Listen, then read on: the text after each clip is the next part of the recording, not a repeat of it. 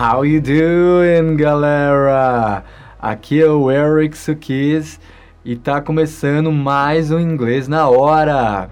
Hoje é sexta-feira, Friday, February 21st, 2020, dia 21 de fevereiro de 2020. Estamos aí se aproximando do Carnaval, do Carnaval.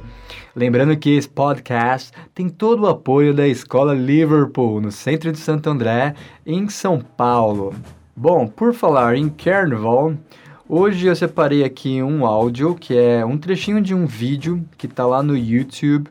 O canal se chama Our Brazilian Life, que é de uma família é, norte-americana que veio morar no Brasil e explica um pouco sobre o carnaval, né, em inglês. Então a gente vai falar um pouco sobre o nosso carnaval em inglês. Vou tocar o áudio completo primeiro e nós vamos fazendo alguns comments aí é, sobre cada trecho. Vamos lá? We're going everywhere around this town. Parties everywhere through the streets. It's so cool.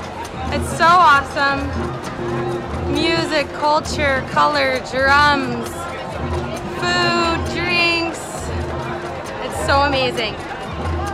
Every year, Brazil's Carnival brings millions of people to this incredible festival full of parades, culture, excitement, public street parties, and celebrations.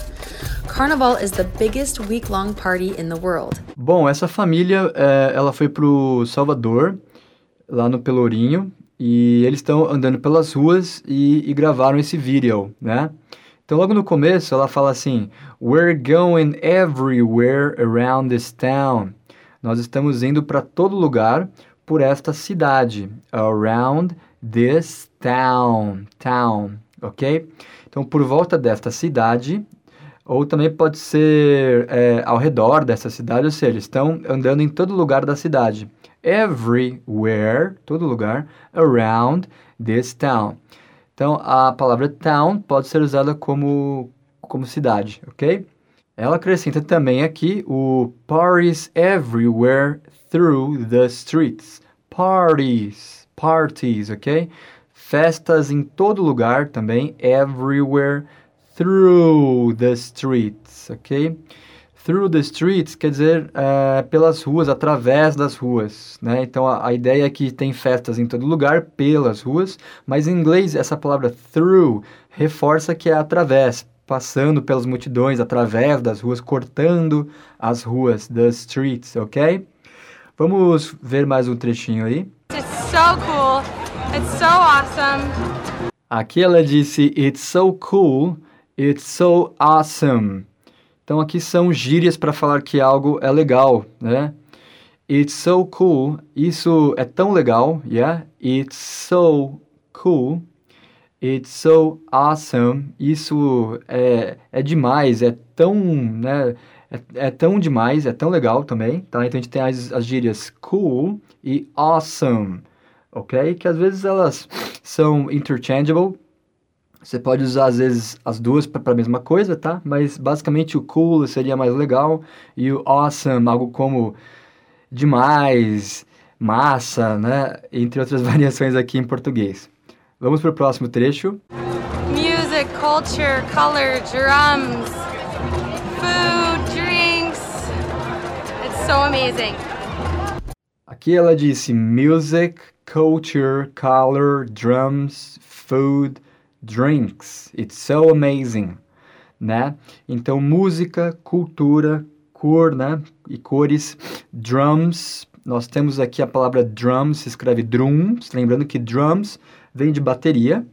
E a palavra drums em inglês também remete aos tambores, né? Aos tambores da bateria. Então, aqui a gente pode falar é, sobre o, os tambores das baterias aí das escolas de samba, drums, tá?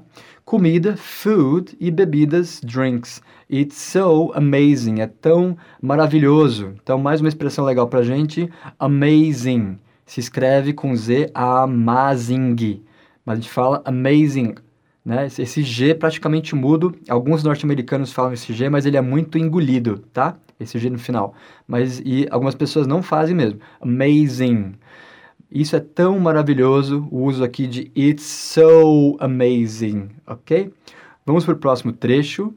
Every year, Brazil's Carnival brings millions of people to this incredible festival full of parades, culture, excitement, public street parties, and celebrations. Carnival is the biggest week long party in the world.